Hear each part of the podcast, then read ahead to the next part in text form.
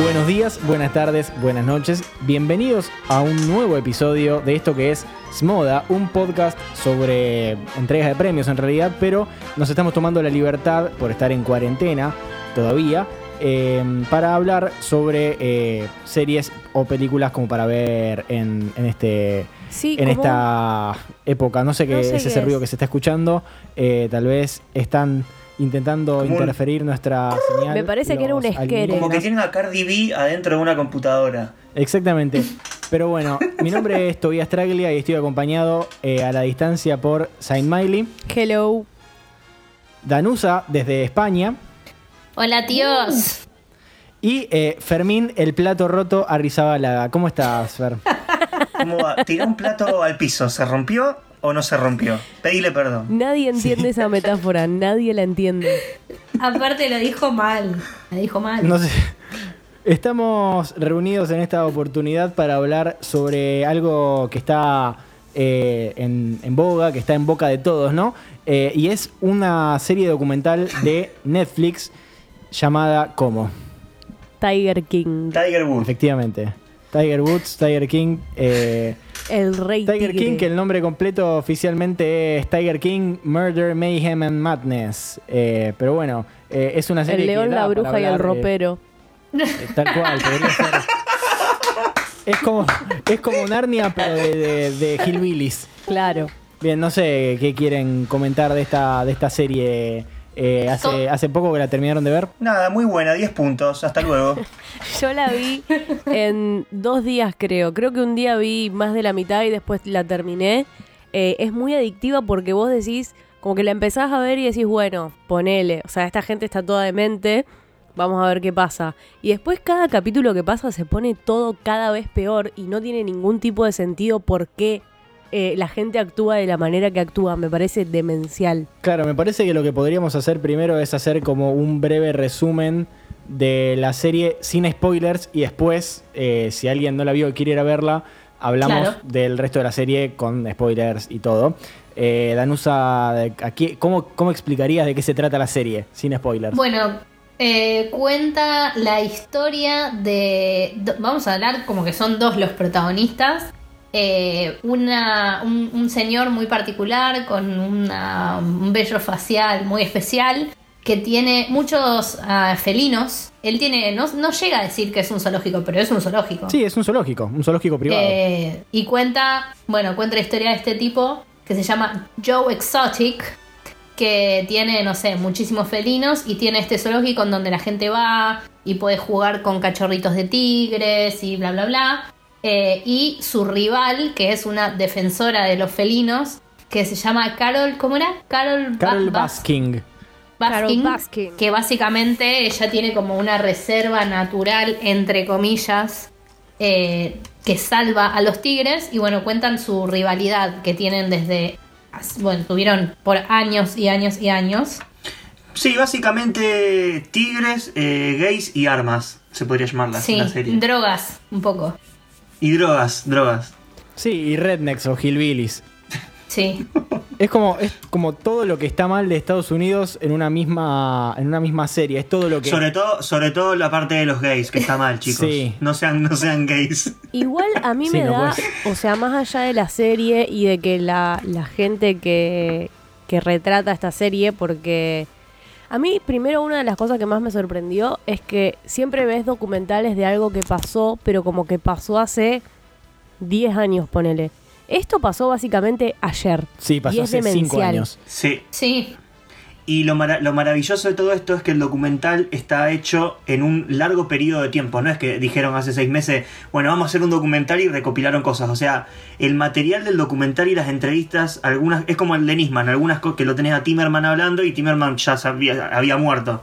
Eh, o sea, tenés recopilación de, de documental de hace años atrás eh, y bien hecha.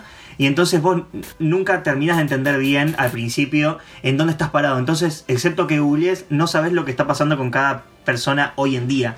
Y es excelente eso. Claro, en realidad empieza la, la serie con, con el creador, eh, cuyo nombre estoy buscando ahora mismo, eh, Eric Good, si no me equivoco, eh, que está contándote que cuando empezó a hacer este documental no pensó que iba a estar cinco años haciéndolo y que iba a terminar en el lugar oscurísimo donde, donde te termina llevando esta serie que aparentemente empieza tratándose sobre la cantidad de personas que en Estados Unidos tienen tigres eh, o, gatos o felinos grandes que los tienen, en los tienen en cautiverio y los tienen como mascotas. Y que, o sea, básicamente la serie empieza diciéndote que hay más tigres en cautiverio en Estados Unidos que en su hábitat natural en el resto del mundo. Lo cual es al mismo, es al mismo tiempo increíble y como que un poco no te sorprende, ¿no? Porque en Estados Unidos todo puede pasar.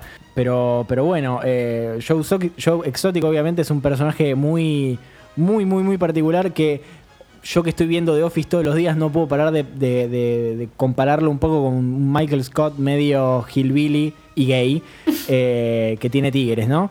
Porque un poco es, es eso, una persona que quiere ser constantemente el centro de atención y que encontró su pasión en tener tigres eh, enormes, pero mm, todo se va degenerando terriblemente. No sé si quieren agregar algo más antes de que empecemos a hablar con un poco ya de spoilers. Eh, yo quisiera destacar el tema de que todas las personas que mostraron en el documental que tienen tigres Sí. o que tienen zoológicos, todos tienen un vello facial muy particular. ¿Se dieron cuenta? Me, me sorprendió eso. Es como. eh, o, o un estilo particular. No, en realidad Nadie se viste con un jean y una remera negra. todas las personas que aparecen eh, en el documental podrían ser personajes de una película de los hermanos Cohen que los hermanos Cohen dijeron, no, este saquémoslo porque no lo va a creer nadie. Eso fue lo que dijo el que habla de cine en últimos cartuchos. Dijo que, que claramente los Cohen no son ningunos genios que inventan sus personajes de la nada, sino que literalmente todos los yankees son así de idiotas y dementes. Claro, eh, Es sí. que sí, es ponele, yo lo, lo comparaba con el. eh, eh, ponele. lle- Llevarlo al- a la criminalidad acá. Acá el, el crimen que se da, el que no es organizado, se da generalmente por una cuestión de desigualdad social y por una cuestión de. Eh, bueno, crimen de, crimen de odio existe acá y todo, pero nosotros no tenemos un tipo que, en, qué sé yo, en Buenos Aires, a- de la nada, agarra por, por Florida, se sube a la peatonal y atropella a 20 personas, porque escuchó voces en la cabeza. Los yanquis tienen esos casos. Es como, tienen un nivel de, de, de demencia y de concepción de la realidad que, si bien es totalmente, digamos, objetivo, que es real y que no es real para cada uno y que es estándar, es como que ellos viven, viven una vida mil, multiplicada mil veces en locura. Es que se creen impunes, o sea, demasiado. literalmente se creen completamente impunes de cualquier cosa, acto que hagan y que tienen literalmente la libertad de hacer lo que quieran. Siento que para, para los yankees no existe el tipo, eh, mi libertad termina donde empieza la del otro, es como que no, no funciona para ellos. Es todo lo contrario, es cuando ellos dicen justamente, esta es mi propiedad y donde empieza mi propiedad es donde yo te puedo disparar si vos entrás sin mi permiso. Eh, Claro, exactamente. Y, y un poco la serie se trata de eso también, eh, de, del- como de las libertades eh, que tienen los yankees como para hacer lo que mierda quieran y poder zafar de la mayor cantidad de, de veces posible de la justicia. Sí. Todos pueden comprar armas, eh, todos pueden tener armas, todos pueden comprar explosivos, todos pueden comprar tigres, te dicen lo que sale un tigre o un cachorrito de tigre o un cachorrito de león, que también es algo que, que es algo muy... Que sorprendentemente, sorprendentemente para mí no es mucho. O sea, yo me imaginé que No. valía mucho más algo así. Yo calculé que eran Creo que cientos... 5 mil dólares. Sí, Cinco creo que mil dólares el 160 bebé. mil 160 mil pesos un cachorrito de tigre. ¿Cuánto sale un pug? Menos, menos que un auto. un pug ¿cuánto sale? Sí, un poco debe estar 50, 60 lucas. Son dos bulldogs francés y medio. Claro, es un tigre. Pero bueno, básicamente la serie esta se trata de este personaje, Joe Exotic, que te cuenta la historia un poco de su vida, de cómo llegó a, a construir ese, ese santuario privado, ese zoológico privado de eh, no solamente tigres, sino felinos grandes, y cómo empieza su rivalidad con Carol Baskin, esta, esta mujer que tiene su propio santuario de tigres, pero ella considera que eh, respeta... En realidad el que le dicen santuario es al de ella, porque ella es la que rescata a los animales y Claro. los saca Claro. de- evita de que los hagan tipo reproducirse para venderlos y ese tipo de cosas. Por eso el de ella es santuario y el otro no. Exactamente, la diferencia es que él los reproduce para venderlos y ella no quiere que se haga más esto. Eh, pero bueno, son una serie de, de personajes que uno no puede creer que sean reales, que existan y que caminen por la Tierra. Eh, y que al mismo tiempo uno no puede creer lo que las decisiones que toman en su vida, las cosas que hacen y, y a dónde los llevan eh, esa- esas decisiones que, que toman. La verdad es que es algo increíble. Y las cosas que pasan. Porque realmente en cinco años, o sea, está bien, la, cuenta la historia de un poco más atrás, pero en esos cinco años que se estaba grabando el documental es increíble la cantidad de cosas que suceden. Increíble. A mí me hizo acordar un poco a, no sé si vieron la película Ay Toña con Margot Robbie.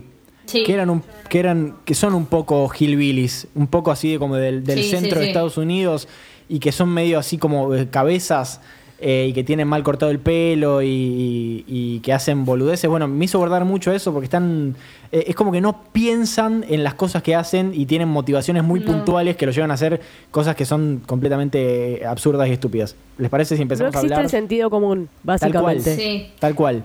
A mí también lo que, lo que me sorprendió mucho, antes de arrancar con los spoilers, es la cantidad de material. O sea, realmente grababan todo. O sea, la- hay muy pocas cosas que están hechas tipo eh, reproducidas. Son Sí, son como cosas de representaciones. viejas, Debe, hay haber ni, ni cinco minutos de eso debe haber. Nada. No, no. Pero todo lo demás está grabado. Cámara oculta, cámaras de video de, de seguridad. oculta. Es que sí, o es- sea- eh, eh, no, no tiene sentido. Lo que, todo. porque Aparte, ponele, uno entiende. las discusiones. Claro, las discusiones y eso que estaba todo filmado como oculto es como, como mucho más sorprendente porque lo otro, lo que está filmado como con permiso, digamos, se entiende porque Joe Exotic era Sí. una persona tipo rarísima y que quería, quería ser famoso a costa de lo que sea, pero, pero todo lo oculto es demencial, es muy gracioso. Podríamos decir que Joe, Exotic no. es un poco un Ricky Ford, pero con menos. O sea, restándole las armas. Mm, No. O sea, ¿no Para se imaginan no. que si Joe Exotic hubiese estado en Argentina. Quedaste solo, ¿No se imaginan que si Joe Exotic hubiese estado en Argentina hubiese estado en el bailando? No. Sí, sí, sí. Sí, bueno, por sí. favor, ¿cómo Sí, que no? Sí. Sí, Miley. El loco Ay, no quiso sé, ser me parece una persona Tiene, te- tenía discos. No, sí, Sí, eso es verdad. cuando O sea, muestra, era músico. cuando muestra, Discazo. cuando muestra las canciones de él, yo soy feliz. Increíble.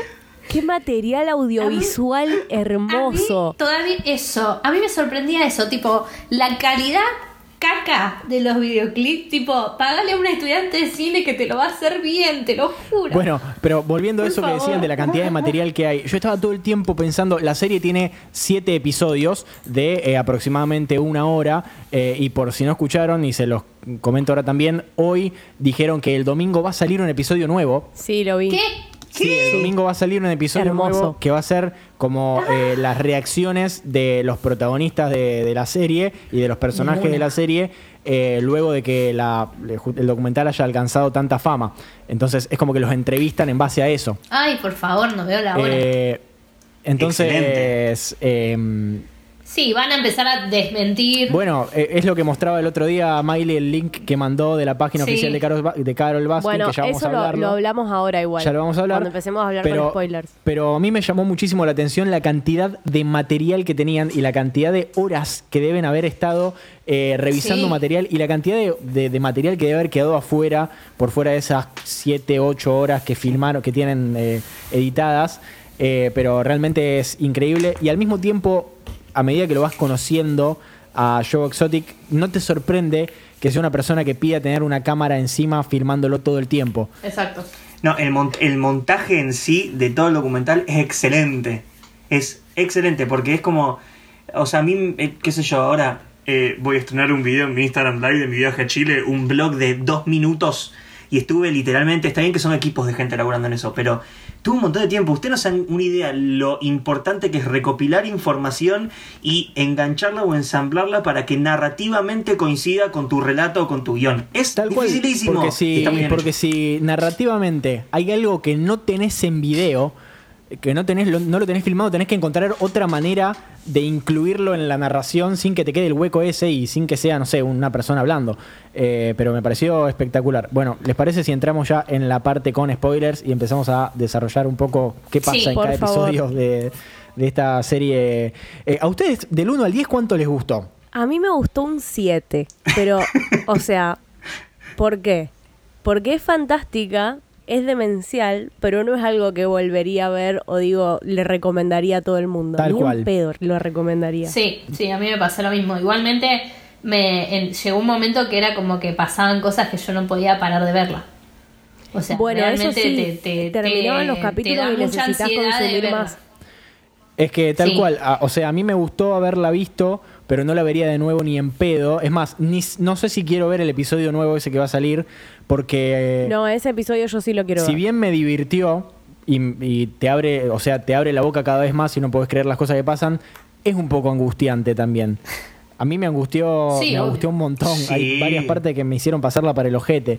Danu, Fer, puntaje. Yo también, un 7.50. Yo me juego más por el 8, 8 y algo, desde el punto de vista de lo que hablábamos recién, onda técnico y narrativo y constructivo. Después la historia, lógicamente, me parece que no se recicla, como dice Miley, o sea, no la Claro. volvería a ver ni dentro de 10 años, o sea, ya está. Aprendí lo que aprendí, quedó en mi cabeza y eso es lo que le voy a decir Sí, a mis y más allá de bisnietos. haber Onda, ¿escuchaste hablar de Show Exotic? Claro, claro. es como información graciosa de tener en la mente y datos, pero ni siquiera es que aprendes algo. Es más por el hecho de participar socialmente de algo que están hablando todos. Por ejemplo, todos en Twitter estaban hablando de esto. En TikTok salieron un montón de TikToks en chistes relacionados a Carol Baskin y todo ese tema. Y es como que es re lindo estar dentro de esas cosas. Ni hablar, o sea, es como que si no lo ves en el contexto, sobre todo ahora que estamos en cuarentena y está todo el mundo en internet todo el tiempo, eh, había un montón de memes y había un montón de, de captions que no las entendías si no veías la serie. Entonces, a medida que fui viendo la serie, entendí un montón de memes que había visto en internet. ¿Tu puntaje, Toba? Yo le pongo un 7 también, porque si bien eh, fue entretenida de ver, me pareció muy angustiante y muy terrible todo. Y no, no la volvería a ver ni en pedo. Y ahí es como que no es algo que le recomendaría a todo el mundo. Si te gusta No. determinada. Si consumís determinado contenido, sí te voy a decir que, vea, que veas Tiger King. Hay una película que es de. eh, actúa. Ay, ¿cómo se llama este? El de Knives Out, el inglés, eh, James Bond. Bien, Eh, eh, que Craig. actúa él, que se llama. Que, que actúa Adam- Adam Driver también. Ah, ya sé qué película. Me Star encanta Wars. esa película. La... ¿Cómo se llama? Historia de un matrimonio se llama. No, Daniela, no es esa. Ya te digo cuál es. Lucky. La estafa de los Logan. La estafa de los Logan, exactamente. Que era, que es de Soderbergh Lucky. y que es muy similar a todo esto. Eh, son esos personajes bien redneck que tienen eh, ganas de hacer guita eh, y de comprarse autos y de tener cosas, pero al mismo tiempo son unos imbéciles. Entonces ves cómo a medida, en base a las decisiones que van tomando, eh, los van llegando a, pozos cada vez más profundos de los cuales tienen que salir. Eh, la verdad que si te gusta ese tipo de películas, si te gustan la película de los Coen, si ese tipo de como humor negro te resulta atractivo, eh, traspolado a la realidad. Esa película es fantástica. Esa película está buenísima. Así que si no la vieron, se las recomiendo. Véanla, es muy entretenida. De hecho, creo que hace poco la subieron a Netflix. véanla. ¿Cómo se La llama? estafa de los Logan. Logan Lucky. Eh, les iba a preguntar si, porque creo que ahora ya tenemos otra conciencia sobre los Sí. animales, pero si cuando eran chicos tipo iban al zoológico o hicieron alguna de estas cosas de nadar con delfines. Yo tengo demás. una foto, creo que en el zoológico de Luján, con un tigre o un león bebé. Que la quise buscar para mostrarla, no sé por qué, porque esto se escucha, pero la quise mostrar, pero no la encontré. Y de y como que la culpa me empezó a agarrar, o sea, no, no es que te digo hace dos años, hace un montón, que es hipócrita también, porque, o sea, yo como miran ese señor, o sea, me, me, me- me almuerzo una vaca todos los días. Entonces, eh, pero es como que me, tengo el recuerdo de, del, del cachorro como re dócil y yo decía, ah, mira qué tranquilo, estaba más Estaba Maradona. drogado. Sí, yo también fui. Y era como. Y Horrible. además era como uno solo, uno solo o dos que, se- que había para la foto. Entonces era una fila de gente y el cachorrito de mano en mano, de mano en mano, de mano en mano. Como el delfín de. No, Santa Teresita. Claro, no, bueno. Yo sí, yo de chica Eso. me han llevado a zoológicos, he ido a Temaiken, fui al zoológico de Buenos Aires. Cuando fui a Disney me llevaron a Busch Garden, que Busch Garden tiene para hacer safari adentro, hice el safari. Eh, encima Busch Garden queda en Tampa. Para los que no saben, perdón. Bush Garden es el jardín de Bush, del Claro, por supuesto. Listo. Bueno, Busch Garden queda en Tampa, que es exactamente el lugar en el que está el- la reserva esta de, de Carol Baskin, Big Cat Rescue. Eh, fui ahí a los 15, también fui a SeaWorld, eh, en Disney. O sea, me llevaron a un montón de lugares Oh. animal related. Cancelada, Encima, Miley. Después, o sea, cuando busqué, vieron que les mandé el otro día el link ese de la página de Carol Baskin hablando sobre todo lo de la serie. Sí. Eh, me enteré que SeaWorld también tiene como altas denuncias de, de maltrato animal Y sí. y un montón. Y, Acá. Y nada, o sea, eso fue a los acá, 15 y yo creo que en ese momento como que no, no era consciente y yo ya hace bastante que no, no sé, no me pinta eso. Yo fui muchísimas veces al Aquarium, ponele. O a, o a Mundo Marino. A Mundo Marino también O fui, sea, yo fui a todo. Yo tengo el recuerdo de ir a Temaiken Sí, sí, cuando en era el chico verano. y de, de que en algún lugar, me parece que una vez cuando era más chico que fui a Punta Cana tengo una foto con una iguana verde toda enorme eh, y ese es todo mi contacto Mm. con animales creo. Pero justamente la serie te muestra un montón de imágenes de estos bichos que son hermosos, que obviamente eh, fue algo que me hizo preguntarme también, ¿por qué nos dan ternura estos bichos y, y por qué te dan ganas de abrazarlos? Y la verdad es que son simplemente hermosos, parecen peluches gigantes que A mí no me dan nada de ganas de abrazarlo, me da muchísimo Ah, a los sí. bichitos chiquitos, cuando son bebés. No, Sí, porque siento que, o sea, yo le tengo mucho respeto a los gatos grandes. O sea, gatos tipo un gato de tamaño normal. Porque ponele para mí, los gatos que yo tengo en mi casa, ponele Ricky es dentro de todo un gato chiquito. Mambo es un gato pero muy muy pequeño. Y, y Navaja es bebé todavía. Entonces es como que los gatos un poco más grandes me, me intimidan un poco y les tengo alto respeto. O sea, no me quiero imaginar un tigrecito bebé. O sea, no, paso. es como que, o sea, eh, a ver, visualmente sí, todo divino, son, son gatos más grandes y más, más musculosos. Eh, pero crecen muy, ra- crecen muy rápido, o sea, decían que, viste, que a los cinco meses ya está, ya no servían más para, para meterse así con, con la gente. Y la realidad es que actúan de esa forma porque están drogados, porque están incentivados como con premios. No es que están bien educados, ¿me entendés? Sí. Es como decir, sí, sí, yo tengo mi perro re bien educado, no hace nada. Y si lo cagaste a palo mm, a- los primeros dos años, ¿me entendés? Pero lo cagaste a palo mal. Eso te iba a decir que en el documental como que, o por lo menos eh, este chabón se hace como el que los animales son su vida y los recuida y, en el- y, en el- y, en- y- y vemos claramente cómo los maltratan. Sí, no sé si los maltrata, pero cuando, lo- cuando los gatos lo joden a él, cuando... el- cuando, sí, Les les, pega. pega. y les dispara al lado, pero bueno, empezamos a hablar sobre la serie, entonces, Sí, go. Bien, si no escuchaste, si no viste el documental y no querés spoilearte, este es el momento en el que pones pausa y te vas a verlo, son siete episodios, en dos días lo liquidás porque aparte te dan muchas ganas de ver, está muy bien diseñada en ese aspecto la serie, termina un episodio e inmediatamente querés ver Terminan todos con, con cliffhangers. Claro, querés ver el otro, así que, así que vayan a verlo, que eh, se deja ver. Pero bueno, empezamos a hablar entonces sobre la serie. Dale. Bien. Eh, en el primer episodio, básicamente, lo que conocemos a los protagonistas de, todo este mejunje, lo tenemos por un lado a Joe Exotic, que es el protagonista principal de esta, de esta historia. Eh, después tenemos también eh, al, al señor este que es el, el que era el documentarista.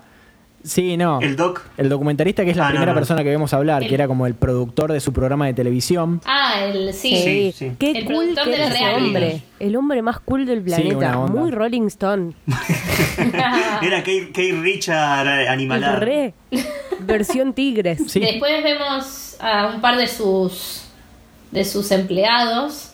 Que a todo esto lo que, lo que tenía de bondadoso Joe es que muchos de sus empleados eran personas que habían salido de la cárcel y que no tenían oportunidades de insertarse en el mundo laboral, así por así Sí. decirlo. Quiero decir algo.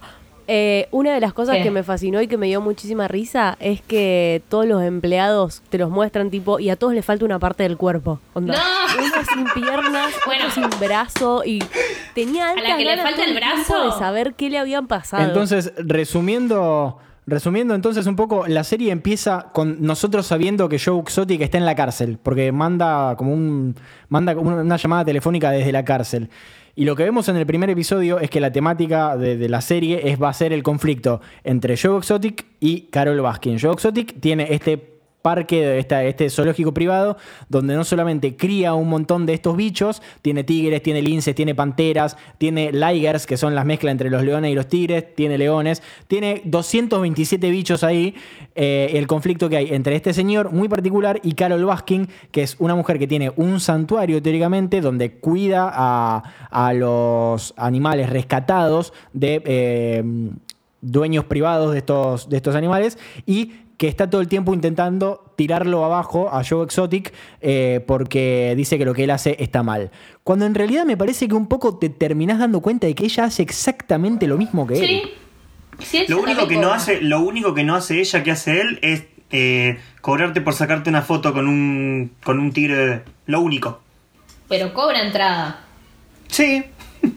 y no solo eso, tiene como un sistema de. Tiene como un sistema de, de rangos adentro de su organización, que es toda Ah, no, gente no, que no. labura para ella ad honorem, o sea, gratis. Por años. Y que, y que la Eso está recompensa explicado igual en la web. Sí. Eso está explicado bien en la web, todo. O sea, cómo trata ella a los animales, por qué no los dejan libres. O sea, todo. Todas las preguntas que vos puedes hacer acerca de la moralidad de lo que hace ella, está todo respondido en el Ah, link que les sí, pasé el otro día. Claro, claro, nuestra fuente es Tiger King, o sea, O sea, no, no- no hicimos tiene- research. Tiene sentido, tiene sentido lo que plantea ella, pero no quita que ella tenga una data terrible Claro, lo, lo- y sí, lo primero que vemos en este primer episodio son los protagonistas que aparte de ser eh, Joe, eh, Joe Exotic y Carol Baskin, son los personajes que tienen alrededor.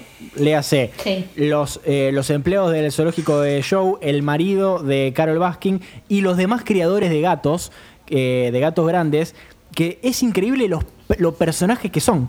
O sea... Todos tienen pelo re. raro en la barba. Todos tienen barbas raras. No solamente que todos tienen pelo largo o tienen el pelo raro o tienen algo en la barba, sino que todos son polígamos. Ah, también. sí. Eso, eso Bueno, Carol no, Carol no. sí, que sepamos. Ese- Re. eso es, la, eso es, la menor- es lo que menos me preocupa de esa mujer. No, esa, mu- esa mujer me da un miedo, te transmite, tiene Ahí- una cosa. Perdón, me voy a Por adelantar. En uno, en uno de los últimos, eh, de- no es un spoiler, en uno de los últimos episodios que hay como una toma de ellos con a- a- en cámara muy lenta, que están los e- ella y su más reciente esposo parados y sonriendo. Dios, Ay, nunca sí. la pasé tan mal, tan mal, nunca. Ese hombre me da más miedo que ella. Vamos a hablar un poquito primero de Joe Exotic y después nos, nos dedicamos bien a Carol Baskin. Bueno. Ok. Porque eh, a mí me parece que Joe Exotic tenemos para hablar largo y tendido. Ah, Es un hombre. personaje hermoso. Está todo bien con Joe Exotic hasta que agarra las armas y las drogas, ¿no? Sí, Porque- las amenazas. y- Pero que Él todo, eso está, todo eso está claramente promovido por las drogas y las armas, ¿no? O sea, Claro. eh, es una persona que claramente. Me parece que esto aplica a todos los, los personajes de esta, de esta serie. Es una persona que claramente no la abrazaron de chiquito. Eh, te cuenta que se dio cuenta desde muy chico que él era gay, que intentó suicidarse cuando el padre le hizo prometer enfrente de la madre que cuando él se muriera no iba a ir a, no iba a, ir a su funeral. eh, y que desde muy chico tuvo una pasión muy grande por los, los bichos grandes, estos, los, los leones, los tigres, etcétera. Pero él es una persona que se ama mucho. Él es muy me- megalómano. Entonces, todo, toda, eh, todo el universo gira alrededor de él. Eh, entonces eh, te muestra que él está siempre vestido extravagante, siempre quiere llamar la atención. eh, los videoclips son lo mejor que viene el año. Son fantásticos. Lo mejor que viene el año. Aparte, claramente no canta él. O sea, él no tiene esa voz. No, si después canta en vivo en uno de Sí. los capítulos y no es nada que ver. Lo mejor de la serie es cuando otros personajes Por de la serie lo quieren imitar a él porque a todo el mundo le sale exactamente igual. Sí, es hermoso, es hermoso. Joe tiene su, no- su primer pareja, que es muy, muy adorable. Me encanta él. Sí, Me da mucha ternura. Encima Es como, para mí es como re chill, él, es como tranca. Ti- Tiene Re. como, como que es un buen, que tiene un buen corazón, ¿no? Tipazo, mal. Sí. John Finlay. Bueno, está el primer, la primer pareja con la que él se casa. En realidad nunca se casan legalmente, ¿o sí? Se casa con los dos al mismo tiempo. Claro, Claro, se sí, casa no, con los dos al dudo, mismo tiempo. dudo la legalidad de, de- de eso.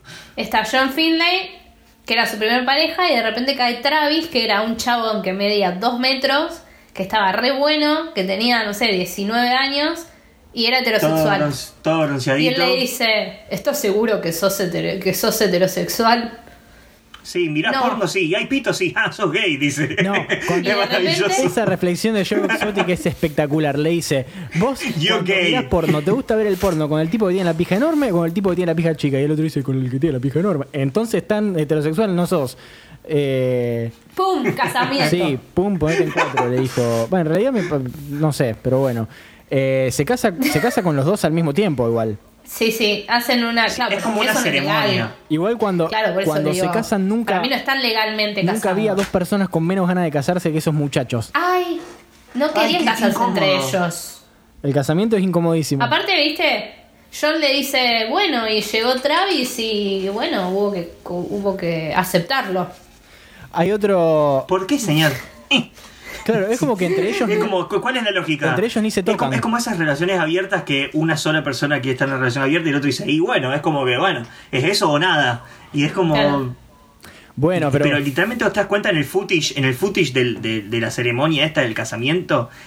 la- los, los dos la están pasando pésimo. El único que se está como entre Sí. comillas divirtiendo y pasándola bien es él y hasta inclusive la gente está como ¿cuándo termina esto? No, pero Joe Exotic vive en una realidad paralela en la cual todo el mundo alrededor de él lo idolatra, lo ama y lo, lo tiene como un ídolo, cuando en realidad están cerca de él porque de por algún motivo tiene mucha guita y que ese motivo es porque vende gatos, o sea, decía que cada gatito, cada tigre bebé salía como dos mil dólares, entonces tiene un montón de guita, el otro te dice justamente, me compraba armas, me compró cuatro camionetas.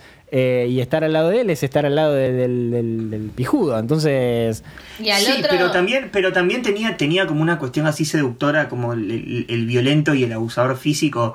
Porque eso fue, el- fue el pri- durante el primer tiempo. Después, los últimos años, literalmente cuentan que comían eh, carne vencida que sacaban del Walmart y se la repartían entre ellos. Y es como que Sí. no tenían eh, de, de- de dónde sacar plata para pagar las cosas.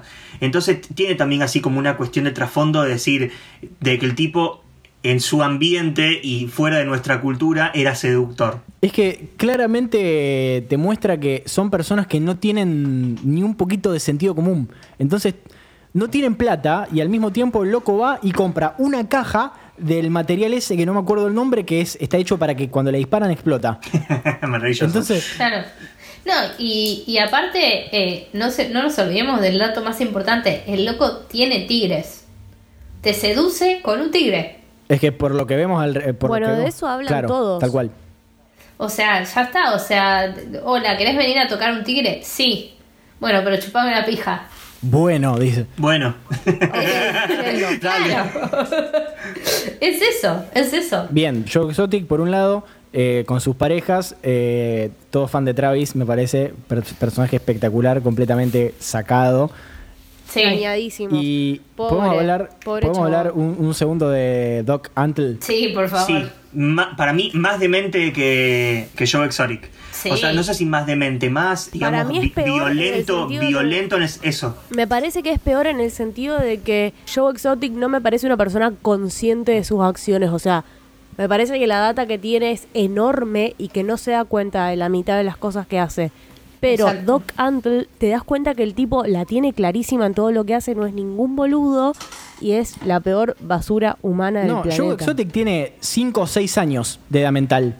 Y tiene Sí, Claro, además, además durante, el transcurso, durante el transcurso del documental explican que cuando se prendía la cámara él se transformaba porque es lo que él siempre quiso, ser el centro. de- eh, En esa sí te doy un poco la derecha de que es como una cosa onda Ricardo Ford. Ricardo él cuando se prende la cuando se prende la cámara, él como que quiere ser el centro de atención y cambia y habla así como, como, como, como habla en el documental. Pero el tipo este te das cuenta que es así y que es eh, maquiavélico. El tipo se armó un programa Doc de televisión, tiene videoclips de sus canciones, tiene varios discos, no uno ni dos, tiene varios discos. O sea, es Ford sin estar gigantesco. Es más, hasta tiene problemas también para caminar, que está todo el tiempo con el bastón y tiene una pierna destrozada. Literalmente Ford. Y es gay. La única diferencia es que no tiene una herencia millonaria, claramente. Esa es la única diferencia. Y está tatuado y se delinea. Bien, eh, y de Doc Antle, lo, lo- lo espectacular, a mí me parece, es que es claramente un, un culto lo que él tiene.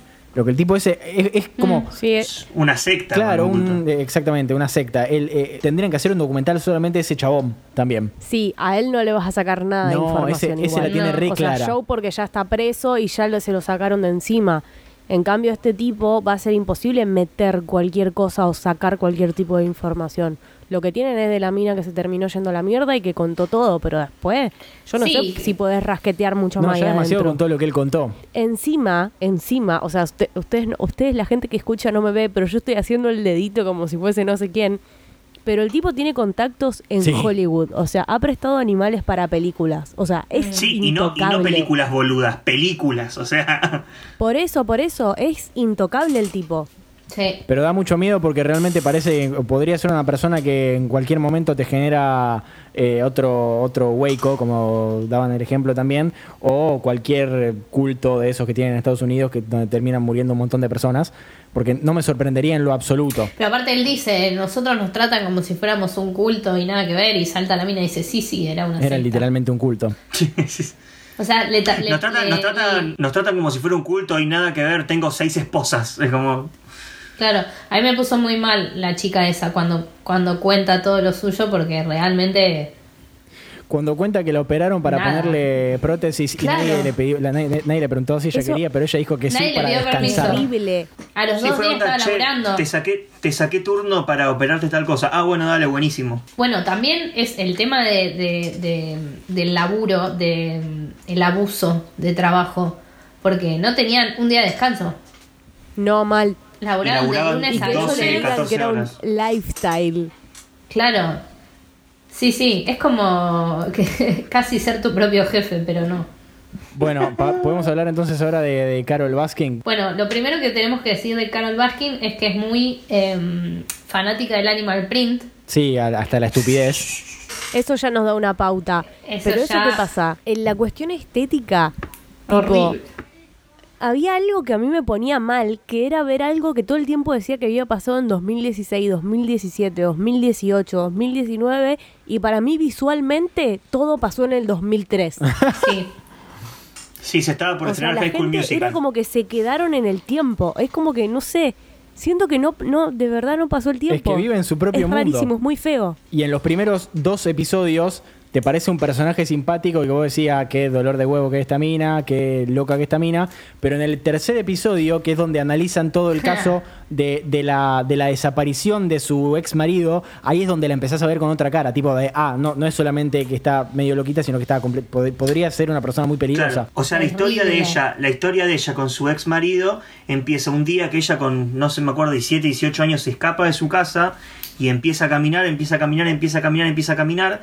Un chabón que estaba casado y que tenía familia también sale a recorrer todo en, en auto y en un momento frena donde está ella y le dice básicamente, che, subite y hablemos. Y la mina dice, o sea, no, dice, mira, dice, tengo un arma, si querés, apuntame durante todo el trayecto. Y dice, bueno, y la apunté y así nos conocimos. Y onda, listo. Terrible. Buenísimo. Los dos estaban casados. Igual, ella Sí. también estaba casada. Ella venía de Sí, ella con su marido. la... Sí, como que el medio como también como que la obligaron ahí como No, no. súper chica ella. Ella, ella te cuenta Sí, que sí, también, o sea, como para el- eh, poner en contexto dónde transcurre esta historia y dónde viven est- estas personas, a ella, ella cuenta que vivía tipo en un camping de trailers y que la violaron entre tres vecinos, teniendo 14 Sí, años, y que no le creyeron. y que no le... No, que le No era que le habían No, la dicho que familia si le le dijo que había pasado eso era porque eso. Y, y después ella se casa se con un chabón mierda. que la caga a palos. Y después cuando se escapa tiene toda esta historia con este tipo que, o sea, si bien tenía muchísima guita, también la cagaba. No sé, todo rarísimo. El, lo- el loco, el loco, un multimillonario que se enamora de una mina que se encuentra por la calle y va y le dice a la señora, che, me enamoré de otra, me voy. De una piba de 25 años menor aparte. Sí. Y él, mucha guita, mucha guita, y ahí empiezan con. Primero tenían como una. una colección. O sea, ella dice eso, que era como que él coleccionaba Claro. animales. Los compraban para tenerlos en el patio. Claro, y después como que cada vez más, cada vez más empezaron a salvar eh, animales que estaban en venta y qué sé yo, no sé Claro. qué. Eh, y a él le copaba la idea de vender y de, y de cruzarlos, Ahora, ¿no? De, de- de que se así- reproduzcan y ella no. Así todo, me parece que el tipo ese es el más sensato de todo el documental. O sea, y así todo, digamos, Sí, con todo porque lo está que muerto. No, ¿sabes, ¿sabés cuál es el personaje más, eh, más racional de todo el documental? el libertario. Sí.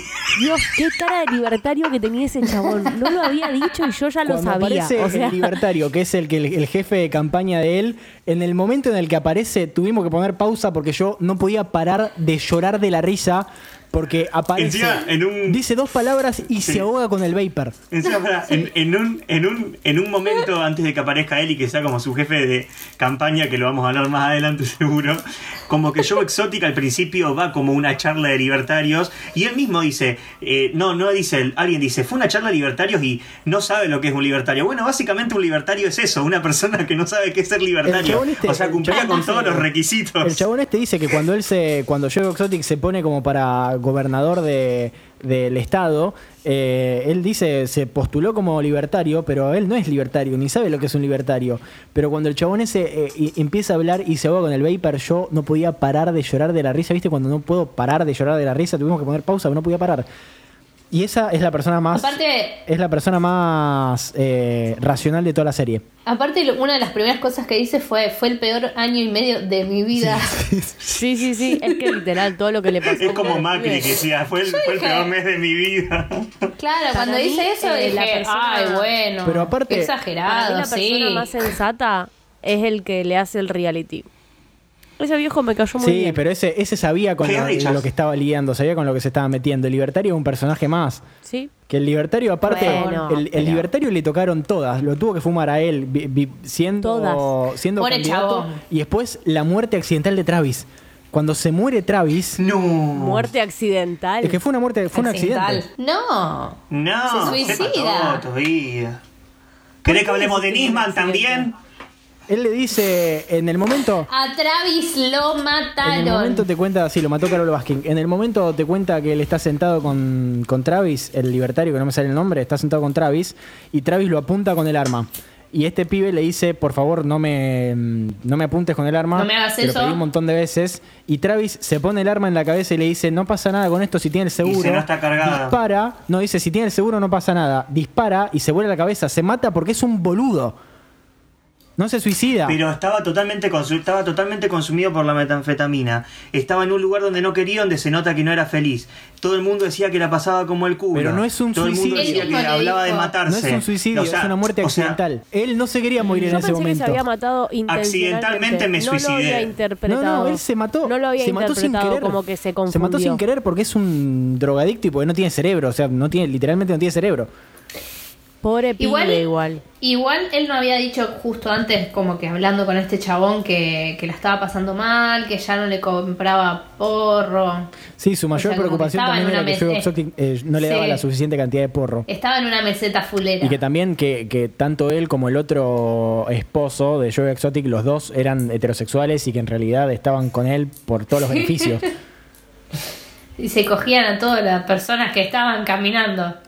Claro, era como UK, ok. Aparte, O sea, listo, aparte this este Travis era, es un lindo pibe. Podría ser el hermano de Pedro Pascal si le sacás toda la droga que tenía encima. sí. Re, eso lo dije apenas le vi la cara.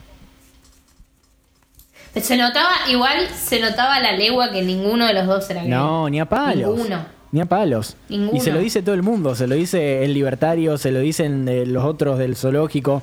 Eh, El último sí, el último sí era gay. el último sí. El último, y para mí sí lo El quería. último sí. El último también. Hay que ver los, las cosas de esa relación, ¿no? Pero sí se nota que, que era gay, que realmente sentía cosas por él y que lo extrañaba cuando estaba preso. Pero volviendo un segundo Sí. a Carol Baskin, podemos hablar de si ustedes piensan si es culpable o no de la, de la desaparición de su ex marido. Claro que sí. Por supuesto, voto a favor. Elijo creer. Yo elijo creer que sí. Fundamental. A, a ver, la serie también me parece que, si bien no te dice ella lo hizo cagar, me parece que es muy objetiva en ese aspecto. Que Sí, te tira, te tira para que pienses eso. Bueno, en la página esa, si tienen ganas, vayan y lean de vuelta, que ella se defiende. ¿Cómo es esto? eso. Eh, Contá, Miley, qué es lo que nos mandaste. Es así. Yo, ayer o antes de ayer, eh, estábamos hablando un poco sobre esto y terminé como pensando, bueno, qué sé yo, tanto la vamos a odiar esta mina, vamos a ver posta que hace. Y entré a Big Cat Rescue, que es la página que tiene ella. Eh, me da mucha impresión que ella se filme todo el tiempo y cómo se filma. Y no sé, es una mujer muy extraña. Pero bueno, apenas entras a la página, eh, tiene un link a como una nota dentro de su web en donde refuta todo lo que dice la serie sobre ella. Y habla de todo. Habla del santuario, habla de la desaparición del esposo, habla de Sí, las también condiciones habla de la- los animales, de todo, de todo. de la denuncia de la denuncia contra la madre de Joe como que a ella la acusan de haber demandado a la madre de Joe y que haberla dejado sin casa y básicamente el, el que metió a la madre en ese quilombo es Joe Eso. Obvio, Es como- eso 100%. eso Yo eso lo pensé Sí, viendo pero, la serie. pero después te dicen, a mí lo que me hizo web. pensar que ella era O una sea, perversa de mierda es que cuando ellos intentan mediar para arreglar una manera de pagarle o como para ir pagándole por mes para intentar arreglar de alguna forma, ella le dice, perfecto, pero yo me quedo con la casa de tus viejos. Ahí me hizo pensar que es una hija de puta. Pero no le dijo me quedo con la casa de tus viejos, lo ponían de garantía a la casa. claro boludo además ellos viven viven con garantías y con hipotecas tienen todo hipotecado una cosa más una cosa menos Claro. O sea, Eh, eso era una garantía, ella no le exigía la casa, era una forma de obligarlo a pagar. Mira, acá dice, acá en la página dice, lo traduzco porque soy bilingüe. Eh, alcanzamos un acuerdo en- con ella en el que ella admitió que tomó acciones en la larga lista de, eh, de actividades fraudulentas en las que participó y etcétera, etcétera, etcétera. Como diciendo, se puso como garantía porque la mina terminó admitiendo que, que formó parte y que tenía conocimiento de un montón de cosas que estaban mal. O sea, es un garrón, pero eh, sigue siendo la madre de Joe Exotic y sigue avalando todas esas cuestiones y es como el que la metió en todo eso fue el hijo, no eh, Carol Baskin. Eso fue una de las cosas del documental que me puso muy mal. Cuando muestran a la vieja que está llorando ahí con el otro viejo que le tiembla la mano porque tiene Parkinson. Eh, me- eso me destruyó, me hizo muy mal. Y pensar que, o sea, no tenés la culpa de haber tenido un hijo que eh, después eh, se metió en, en lo que hizo en su vida y te metió vos en este quilombo financiero terrible. O sea, es algo fuera de tu control absolutamente. ¿Qué tenés que hacer? Ir y caerlo a trompadas. Y sí, como corresponde. No, a mí todo lo de la muerte del marido de ella, para mí re fue ella porque, o sea, daba todo. Tal cual. O sea, el chabón le había hablado a la amiga y le había dicho que iba a pasar esto, había hecho no una orden de restricción, pero algo por el estilo con la Le policía. había dado, Eh, le había dado a la no abogada o al abogado, no me acuerdo, el abogado, Claro. como una cuestión de decir, che, ¿qué, qué pasa si me muero? No, es como, esto es lo, peor, lo Y peor, que obvio. cuando el tipo desaparece oficialmente, Carol manda a alguien a meterse a la oficina a la fuerza y a llevarse la, eh, el testamento. El testamento. Todo alrededor de eso, todo alrededor de eso es súper shady. O sea, la actitud de ella cuando la entrevistan del noticiero Ay, por la desaparición. O sea, cero sentimiento, era un Rarísima, hielo. rarísima. O sea, Y que yo te entiendo, también. capaz, o sea, puedes tener mala relación con tu esposo al momento que se fue, pero de ahí a hacer cero reacción, me parece una banda. O sea, Mentí un poco. Medio de Eh, ahorita. aparte, para mí, claramente lo pasó por la picadora de carne y se lo dio a los tigres. No hay. Pero no Sí. tengo ningún tipo de duda. la picadora de carne que- me hizo acordar a, a Kingsman. Sí, un Es como, sí, es como que, o sea, ponele, hablando de las cosas así como hechas a propósito. Por ejemplo, vos decís, se quemó el lugar donde estaban los cocodrilos y donde estaba todo el material de filmación y dicen que fue Joe Exotic. Bueno, sí, es posible, pero también es posible que lo haya hecho otra, otra persona para perjudicarlo. ¿Qué piensa cada uno? Obvio. Es otra cosa. Ahora, meterse a la fuerza a buscar un testamento nada más lo puede hacer una persona que tiene que estar beneficiada con ese testamento. Porque claramente Claro. en ese testamento ella no le iba a dejar ni un peso, sino. Entonces por eso desapareció el papel. Eh, igual para mí no lo metió en la picadora de carne. Para mí eh, se lo dio, o sea, agarró un par de, de bichos de esos grandotes, los dejó sin comer un par de días y se los tiró, eh, o sea, se los tiró. Y le comieron hasta los huesitos. Y al resto lo que quedó lo enterraron. Porque aparte en todo ese lugar enorme, gigantesco, andá a encontrar un cadáver. Sí, eso es verdad. Y aparte están llenos de pantanos también. O sea, lo metes en un saco con piedras y olvídate, no lo encuentran nunca más. El, el abogado es el que dice que no, que no podría hacer eso por la, porque tendría que haber sangre, porque no sé qué. Sí, pero Por eso ahí tienen la teoría de la, En la picadora. picadora. Ah, excelente. Sí, ella re fue, ella fue. ¿qué fue la parte que más los angustió del documental? A mí el, el suicidio o muerte accidental de, Sí. del ex esposo. El, el- la filmación del tipo hablando con él y de la nada que se ve el destello y el tipo se queda un minuto y medio de reloj y que te lo muestran, se queda No, así eso es como... increíble.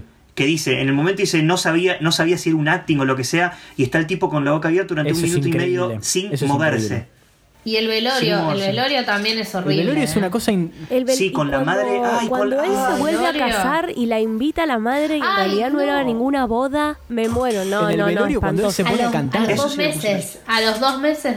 Cuando él se pone a cantar en el velorio, es uno de esos momentos en los cuales eh, que me, me está pasando ahora mucho cuando veo The Office que Michael empieza a hacer algo y yo me tengo que tapar la cara porque me quiero suicidar de la vergüenza. ¿Cómo te vas a poner a cantar? Es que sí. O sea, es como que no puede dejar de ser el Además, centro de como que atención. el chabón está cantando. sobre él. El, cha- el chabón está cantando y literal- más allá de que es un velorio, nadie está como diciendo, che, qué lindo homenaje, qué sentido. Están como la primera fila la madre y, y los parientes del tipo como haciendo palmas así como diciendo, me quiero ir, no, no quiero estar acá. No, no, cuando ir". el señor ese empieza a hacer palma y se da cuenta de que nadie lo sigue, es patético. Bueno, ¿cuál fue la parte que te dio impresión? Toda la parte de la piba que trabaja ahí que le, que le arranca el brazo uno de los tigres. Oh, sí. Todo eso me puso del orto mal porque te muestra todo. eh, y de sí que está censurado tipo el, el brazo de ella, pero después el resto te muestran absolutamente todo. Y me pone, me pone muy mal no solamente el, eh, que a la piba le hayan arrancado el brazo por laburar ahí por muy poca guita, sino que después lo primero que dice Joe Exotic en cámara es nunca me voy a poder recuperar finan- eh, financieramente de esto. Mm. O sea, el loco nunca deja de pensar en guita. Sí. Hay un momento, hay un momento como que yo eh, realmente en, en los últimos episodios cuando él se empieza a quedar solo, que no sabes si te da lástima, si te, te dan como alegría o lo que sea. En el momento que él está todo rengueando Joe adentro de la jaula y los tigres lo Que empiezan a atacar en- y él les empieza a pegar con el bastón y empieza a tirar tiros al aire y que va retrocediendo y los van encerrando y vos decís se lo comen y no sé si me importa que se lo coman es como es son cinco minutos de él escapando de la jaula en cámara lenta casi y arrastrándose y estás vos como diciendo no no tendría nada extraño que se lo coman Una de las personas que quiero más presas de toda la serie es el socio ese último que tuvo él, al que le dejó el zoológico. ¿Cómo Chef. mierda se llama? chef chef Lowe Lo quiero preso, preso ayer, preso en las Ay, peores que se lo paren, de la niñera me angustió un montón. Lo de la niñera. Ay, ay, Eso ay, me dio qué mucho incómodo, qué Cuando acuerdo de la el último capítulo, la mujer Sí. está embarazada y dice, sí, vamos a tener un bebé, qué sé yo, y agarra y muestra una foto de una piba. Y dice, ella va a tener el bebé, yo voy a elegir, ella va a elegir el nombre del bebé, yo voy a elegir a la niñera. Y, estamos, y muestra fotos de la niñera como si fuera un objeto. Una escort. Claro. Horrible. Y la Porque mina aparte- ahí cagándose de Sí. risa. Igualmente lo quiero preso o quiero que se lo coma uno de los gatos. En un momento que está con. Hay una escena que está con los tigres, con la mujer, están ahí y el- uno de los bichos se le pone encima y se le pone picante, que le dice a la Mm. mujer que se vaya de la jaula. Se ve que alguien se acerca con una manguera gigante y le empiezan a tirar al bicho y el bicho se va. Que es lo que no hacen cuando Joe Exotic está ahí todo solo y que empieza a disparar al piso. Pero ahí dije, mierda, tengo ganas de que se lo coma un bicho. Sí, además, o sea, eh, ponele, por, por peor que esté y, y horrible que sea, eh, Joe Exotic se crió con tigres y como que entiende, el, entiende entre muchas comillas el manejo eh, o cómo, se, cómo seducirlos o doparlos. Eh, Carol Baskin también, el Doc también. Este tipo fue como que tenía plata, vivía en Las Vegas. Es un cachilo. eh, iba de joda en joda, como que compró el zoológico y se metía en la jaula y le dice a la mina, andate, andate, ¿qué vas a hacer, boludo? O sea, ¿qué, cu- ¿cuál es tu, Aparte, perdón. tu plan? Sí. Metía a un tigre adentro de una valija. Eso te iba a decir, cuando te, que te cuenta que mete los tigres dentro de la valija para llevarlos a Las Vegas, es... eh, no puede ser. Que ahí también es donde te pone a pensar un poco sobre, eh, realmente esta gente no debería poder tener esos bichos, no debería poder tener esos animales con tanta facilidad o sin ningún tipo de consecuencia o sin ningún tipo de control de nada. El único motivo por el cual tienen esta, eh, a los bichos eso es porque tienen un montón de guita y también por ese mismo motivo tienen un montón de armas y de drogas y de autos. Y aparte este Jeff Lowe Sí, encima que es guita, es guita que no es de, no es de ellos, es guita que consiguen de, prestada, guita que consiguen una cosa, están todos más quebrados uno Por que el favor, otro. cuando muestran al tipo que era narcotraficante, que tenía un montón de gatos. Maravilloso. Fantástico ese hombre. Tipazo, fantástico. tipazo. La historia tuvo tanta cara de ser eh, Scarface en la vida real. La casa era una literal. locura. Encima el chabón, el chabón como que. Sí, el chabón como que admite todo. Le decían el Pablo Escobar de Miami, creo que dijeron. Es como que el chabón admite todo y como que dice, sí, en el pasado hice cosas que quizá Eh, no sé. Bueno, pero, pero ya está, cumplí En, mi en un condena. momento hacen la comparación con Scarface. Dice, no entramos las valijas, pero no me acuerdo cuál era. Sí, sí, dice, Uy, yo de no que banco. con un gordo. No, decía que no la llevaban de a Él mucha solo. gente, sino que la llevaba él solo, que avisaba de, con anterioridad al banco y que listo, iba. No, Sí. no, espectacular. To- eh, unos personajes que aparte son personas de verdad, que están dando vueltas por el mundo, o sea, comparten el mundo con nosotros. Eso, son gente posta. No sé si nos estamos olvidando de algún personaje que sea digno de mencionar. Yo quiero decir, uno de los momentos más incómodos que vi Sí. en la serie es cuando el esposo actual de Carol Baskin le canta y ella está arriba de no sé qué mierda. Incomodísimo. Incómodo. Una de las El marido nuevo también es bastante... Horrible. Horrible. Lo odio a ese hombre. Bueno, también uno, varios de los personajes que no nombramos son Eric Cowie, que es el Taylor Hawkins de pelo largo, rubio, que también laburaba Era re bueno él. Lo amo. Eh, Maestro, ese loco quería hacer las cosas bien. Sí. Tipazo. Que se pone re mal por los Sí, animales totalmente. cuando cierran todo. Eh, Tim Stark, que era el, el último gordo. socio de Jeff, con el Mm. que también se pudrió todo. Eh, no, el gordo no. El gordo, que era el informante del FBI y, de- y que tenía toda la pinta. O sea, Claro, si había un el informante topo, era el él. topo era él. Él, exactamente. Y después, bueno, eh, un montón de, de, de otros que están ahí bollando y dando vueltas. Es como, no, no, no irrelevante, pero es como hablar más de lo mismo porque es como todo, están como todos bastante encasillados los personajes, no, es que No, hay como volviendo muchas al, al- personalidades. Me olvidé de esto de la piba a la que, se, la que el tigre le come el brazo. La- o sea, Ah. el brazo lo tenían y te dice que ella podría haber recuperado el brazo, pero dijo, no, no, ya fue, cortámelo. Sí, se Eso rehabilitaba. me, te juro que eh, no, Sí. no me, no me entra en la cabeza que una persona diga eso. O sea, elegir perder el brazo a no, a no someterse a dos años de cirugías. Ya fue, haceme toda la cirugía que tenga que hacer. También pensá que el, que el, el Sí, healthcare system, el sistema de- esto- de, salud allá, es como, so- son dos años que estás parado sin laburar y que Está tenés bien, que pagar Fer, una vos banda pensalo, de vos pensalo así. ¿Qué preferís? ¿Endeudarte para toda tu vida y tener las dos manitos? ¿O decir, bueno, ya fue, cortámelo y pues, porque no, no querés endeudarte? O sea, yo prefiero toda la vida estar pagando o que me hipotequen la casa o que tener que sacar créditos o tener que laburar más, para- pero tener las dos manos. Esta es mi respuesta a todo. Y acá Fer se metió, el, se metió la- el bracito en la... ¿Ve? Pero ahí te creció de vuelta, a ella no. Pobre. No, sí, obvio, pero, pero te quiero decir, eh, es como que no, no dimensionamos nosotros lo duro que debe ser allá. Digamos, porque acá es lo mismo, o sea, decir, che, la obra social me cubrirá algunas cosas, no me cubrirá otras, juntaré plata. Ellos literalmente es eh, tirar su vida a la basura. Prefieren tirar el brazo a la basura que tirar su vida a la basura, porque no Aparte- te recuperás de eso. Financieramente, económicamente, y con las, y laburando en un zoológico negro Aparte ella tres horas dice por día. que, que decidió porque ella trabaja con un tipo que no tiene piernas. O sea que si ese tipo puede, ella también. Y puede. No, sí, es increíble. La, la- la manera en la que piensan estos personajes es algo de lo cual nosotros somos completamente ajenos, claramente. No sé si, por, si es una cuestión cultural, pero es como que su manera de razonar o su manera de enfrentarse al mundo es completamente, no sé si opuesta, pero muy diferente a como nosotros vemos las cosas.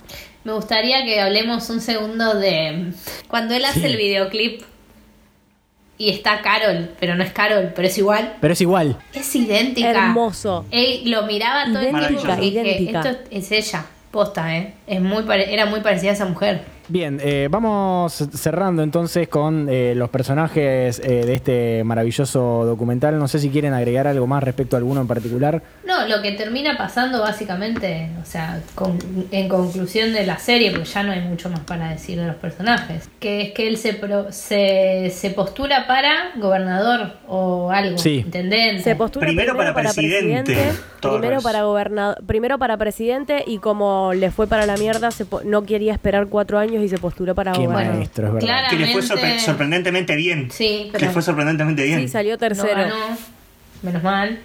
Sacó más votos que Spert, seguro. Y ahí es cuando se dan cuenta que él había usado guita eh, para su campaña. Que a todo esto no hablamos de los preservativos con su cara. Los preservativos con Hermoso. su cara y los afiches con su cara que está photoshopeadísima, o sea, no tiene ni una, ni una línea Una facial. piel súper smooth. Y no solamente eso, no solamente el detallito de que usó guita privada para eh, financiar una campaña pública, está el detallito también de que quiere contratar un sicario para mandarla a matar a Carol, Ah. pero le cuenta a todo el A mundo. Carol. Sí. Sí, ¿Ves? Por eso, mi amor. Eh, es como. como que es una persona peligrosa, porque es realmente una persona muy peligrosa, pero que Pero por cuestiones no le da, psicológicas no, es que por momentos te da, claramente te da no. mucha lástima. A mí me dio mucha lástima por momentos, te da ganas de, abraz- de abrazarlo, de una persona que claramente necesita ayuda. Pero después, por el otro extremo, es una persona muy peligrosa que tiene acceso a Es un montón de armas y que es muy inestable, muy inestable. Es un milagro que no haya habido más, o no nos habremos enterado durante, eh, por lo que vimos, pero que no haya habido más incidentes con armas. Pero no Pues solamente el eso, tiempo tiroteando él- él mismo- botellas. Él mismo dice O sea- eh, que a mí, a mí no me van a sacar el zoológico y si no, va- esto va a ser un el nuevo Waco. Waco eh, fue una masacre que eh, fue en los 90, en donde un grupo de eh, un grupo religioso que era una rama de los, de los adventistas del séptimo día, estaban como en un complejo y ellos se dedicaban a, o sea, vivían básicamente de vender armas en, en ferias. La- tenían todo legal y el, el jefe de esto era, se llamaba David Carresh y eh, él consideraba que era el próximo, eh, el nuevo Mesías, que él era el nuevo Jesús.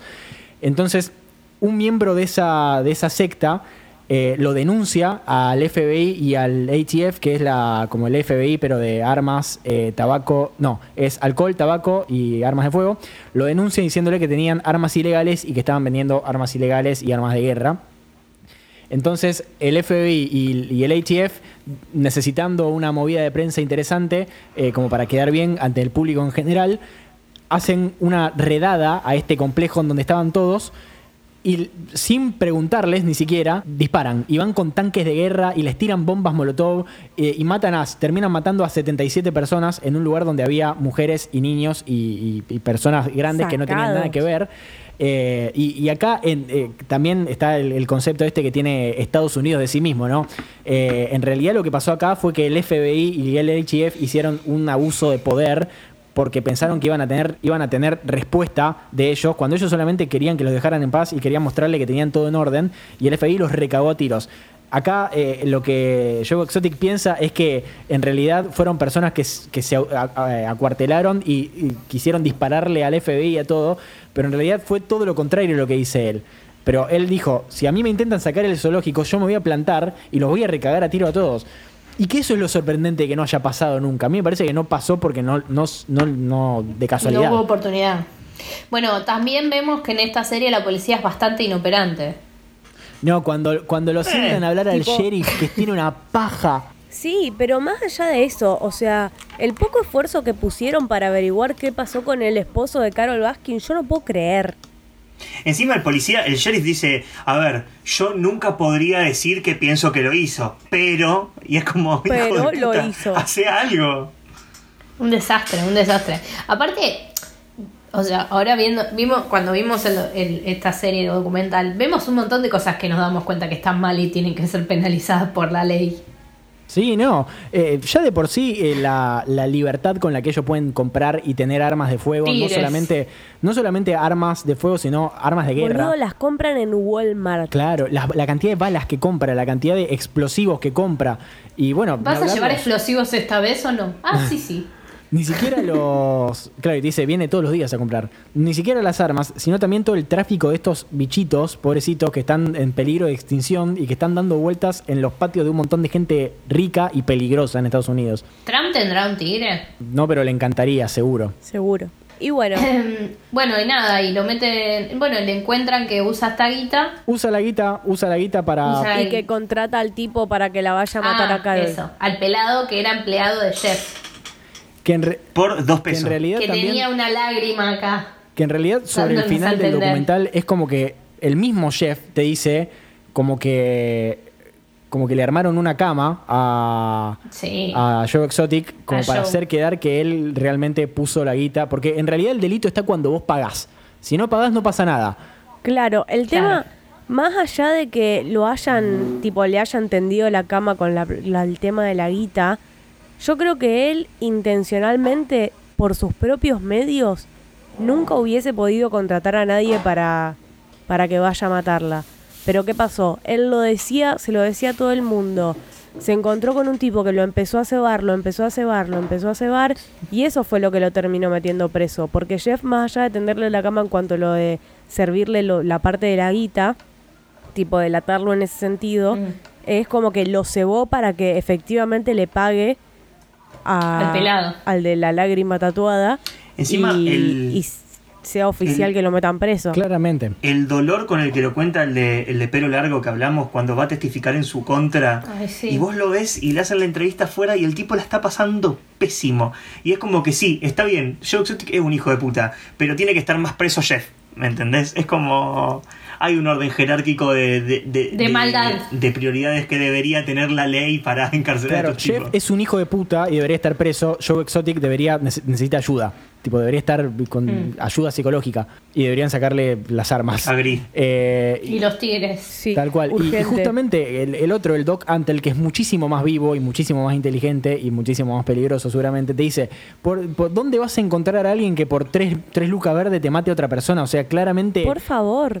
Sale, sale más caro comprar un tigre que mandar a mandar a mandar a matar a una persona. Sí, no, es increíble. Es, es todo muy, muy increíble. O sea, él básicamente eh, es lo que le dice, de- déjame vender un par de cachorros y lo solucionamos. No, y aparte el plan es terrible. O sea, el loco vio un video de la mina andando en bicicleta y dijo, ahí es donde hay que pegarle un tiro. No, no, no, es Y espectacular. que, y que casi va Travis a hacerlo. Que en un momento, que en un momento Travis le dijo, yo voy y lo hago. Me subo a un árbol y le pego un tiro. No, bro, no lo hagas. ¿No? No, Kobe. No, No te subas. No, Kobe. Bueno, hemos agotado Todo lo que se puede hablar. eh, los motivos de conversación de este Tiger King Documentary Series.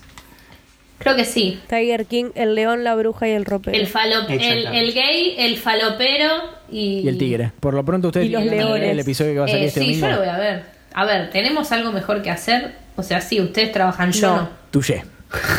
Bien, ¿algo más que quieran agregar sobre este documental terrible? No, no compren tigres, chicos. Sí, Y, armas, por Ojalá que el favor. documental y todo el alcance que tuvo sirva para mover, poner en, en- en movimiento algo que tenga que ver con el cuidado de estos animales y con el tema de, de las armas, pero claramente este es año de elecciones en Estados Unidos, así que son cuestiones muy sensibles eh, que no creo que toquen bajo ningún concepto. Y estamos Sí, en medio además, de una pandemia. pandemia mundial, claro. O sea, Y Bernie se bajó. Y Bernie se bajó, lo único que nos faltaba. Bernie se bajó. Lo cual significa claramente cuatro años más de Trump porque Biden no tiene chance. No tiene chance. Bien, eh, y ojalá que la verdad no nos tengamos que cruzar con una persona, un personaje similar a esto, eh, de- pero de acá de Argentina, nunca en la vida. No, por favor. Los ten- me parece que los tenemos culturalmente diferente, pero tenemos Sí. gente que tiene que re- recibe demasiada atención, sea por el consumo irónico o por el hecho de- del retweet y decir, mirá la estupidez que dice y lo seguimos difundiendo y hasta tenemos unos algunos que son legisladores. personajes de ese- Pero bueno, es una Personajes de ese estilo tenemos un montón. El otro día agarraron al novio de Adela, no, de, de Sí. Adelfa, el novio de Adelfa, que lo agarraron en la ruta, yendo a, a Santa Fe, en plena cuarentena, con 5 kilos de cocaína. O sea, eh, seguramente si lo sentás a hablar a ese chabón va a tener un millón de historias para contar similares a esta. Y ni hablar de un millón de otros personajes que tenemos todo el tiempo en la televisión. Obvio, mi, mi, mi así como friendly reminder para estas cosas y para que no pase algo de esa magnitud llevado a nuestra cultura acá es cuando ustedes ven un tweet y lo ponen en la balanza y dicen este tweet es una estupidez y a ustedes lo siguen 2.000 personas, no lo citen y pongan este tweet es una estupidez, porque esas 2.000 personas la ven y con que una sola persona esté de acuerdo alcanza para que se siga difundiendo. Entonces, hagan eso, Opino por favor, igual. ej- ejerciten eso, eh, no compren armas, no compren tigres, eh, drogas si quieren sí, pero cuídense. Y nada, ese es mi, mi, mi, mi No hay consejo. que darle mensaje. visibilidad a El la mensaje. gente peligrosa. Y si van a. Y si quieren un animal, adopten. Tal cual. Un gato, no un tigre. Animales de tamaño normal. Hogareños. ¿Cómo son sus redes sociales? Yo soy arroba Saint Miley. Yo soy arroba fer arriza. Yo soy Daniela. Un gusto. Daniela-cumbia. Y yo soy arroba toda traglia. No, que estaría bueno que si quieren, porque ya que estamos en cuarentena, eh, si hay algo que quieren que veamos y comentemos, porque repito, no tenemos nada mejor que hacer, eh, pueden proponernos a dónde. ¿Dónde, Miley? En arroba Oiga Podcast en todas las redes sociales. Exactamente. Ahí nos pueden eh, mandar de lo que quieran, escucharnos hablar, si quieren recomendaciones de películas, quieren recomendaciones de series, o nos dan ustedes recomendaciones de cosas para ver y hablar y discutir en este maravilloso espacio que es una, una es moda en cuarentena, ¿no? Lo que yo también quería decir es, eh, para los afortunados que todavía tienen eh, trabajo y pueden trabajar en estas condiciones y no es parte del sector afectado por todo esto, la guita que no van a usar tomándose una birra eh, todas las semanas o semana por medio, que son 60 pesos, si tienen ganas pueden suscribirse de alguna forma a esta familia de podcast y ayudarnos a nosotros a mantener esto online y poder hacer esto Yes. de manera... eh, de la mejor manera posible y con la mejor calidad posible. Y sin tener que llegar al punto de vender animales exóticos, ¿no? Para mantenernos. O a ver, ¿Dónde es Totalmente. Miley? En oiga.home.blog. Exactamente. si no, alguno de ustedes va a tener que vender una de las gatas. De les gates. No. No me dan ni dos Eh, bueno, y ya que estamos en felinos, propongo a mi grupo. ¿Por qué no vemos cats? Ok, me No gusta. está mal. Me gusta, lo vamos a hacer. Vamos a ver, Cats. Bueno, yo Veamos cats y que la gente nos diga qué podemos ver para la próxima. Exactamente. No tenemos que hablar de Cats desde que la terminamos que ver, de ver hasta que grabamos. Listo. Ni un tweet, señores. Nada. Ni un tweet. Nada. Bien, gente, esto ha sido un nuevo episodio entonces de Smoda. Nos vemos en la próxima hablando aparentemente de Cats y de lo que ustedes nos digan que hablemos o de lo que nos quieran escuchar hablar. Hasta la próxima, gente. Manténganse con vida, lávense las manos y no salgan a la calle si no tienen que hacerlo. Hasta la próxima. Bye. Chao.